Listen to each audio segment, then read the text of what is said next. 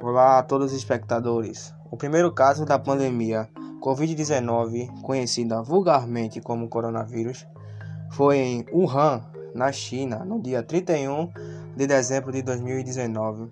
E a partir daí os casos começaram a se espalhar pelo mundo de uma forma gigantesca, começando primeiro pelo continente asiático e depois se espalhando para o Irã, Itália e assim no mundo inteiro.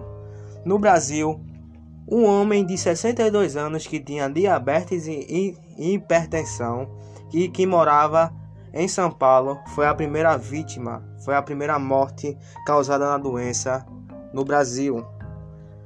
E logo após esta morte, o estado de São Paulo decretou estado de emergência para conter o vírus.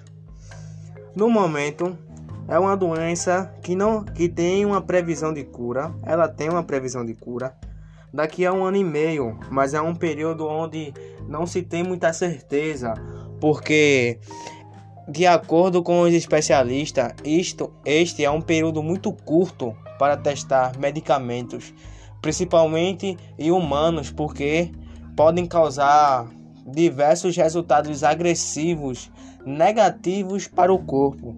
Então, por conta disso, a melhor forma de combate no momento no momento é a prevenção. E como você pode se prevenir?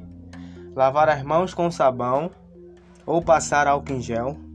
Manter a distância de 1 a 2 metros das pessoas. Nada de toques, beijos e relações sexuais. E, se possível, procurar usar máscaras e luvas.